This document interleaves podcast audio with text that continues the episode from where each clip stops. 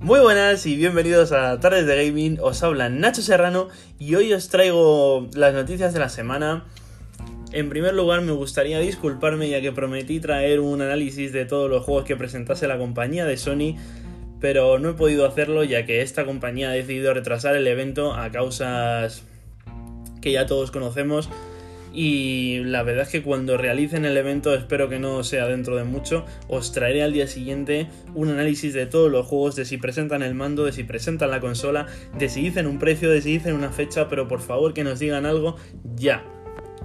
Esta semana me ha sido complicado reunir las noticias ya que los medios han optado por no eclipsar con demasiada información a la noticia más importante que ha sido el suceso en Estados Unidos que seguro que ya todos hemos oído hablar de él lo que me parece muy apropiado por parte de las marcas de videojuegos, lo que no deja de ser un pasatiempo y no algo tan serio como este tipo de acontecimientos.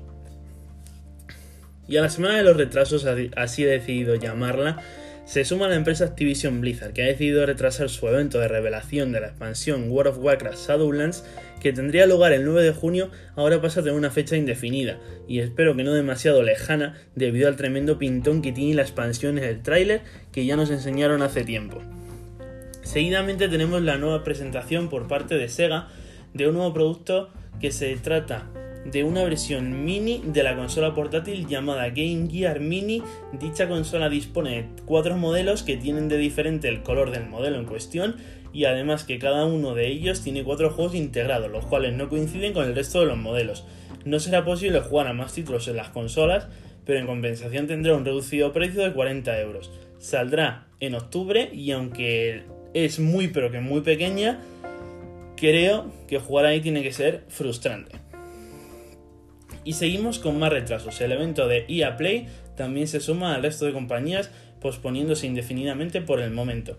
Prosigo con una noticia buena, o eso parece. Al motor de fotorrealismo de Halo Infinite, la nueva entrega de la franquicia promete una calidad visual sin precedentes y además llevar la nueva consola de Microsoft, la cual irá de la mano en el lanzamiento de este, a su límite. Podemos estar ante algo muy brutal.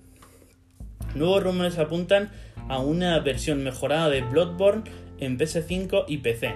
Veremos qué pasa al final, pero desde luego, para los fans de este tipo de títulos que no jugaron a Bloodborne, les espera una gran joyita. Y ya, lo que nos faltaban se suman al carro de los retrasos. Se trata de PC Gaming Show y Guerrilla Games, que se retrasan sus eventos para apoyar la causa contra el racismo, lo que me parece de lo más apropiado. Ha salido también en estos días un tráiler de la tercera entrega de la saga Project Cars, que pone en duda su presentación en la nueva generación, pero no obstante, para los amantes de la franquicia que tiene una pinta brutal y cabe destacar su calidad gráfica, que a mí personalmente es de lo que más me llama la atención en los videojuegos.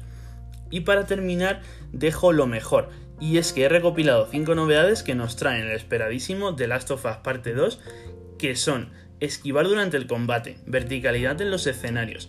El sigilo es mucho más necesario, un escenario más oscuro y frío.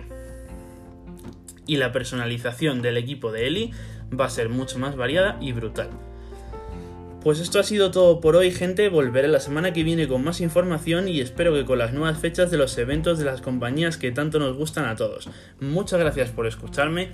Adiós.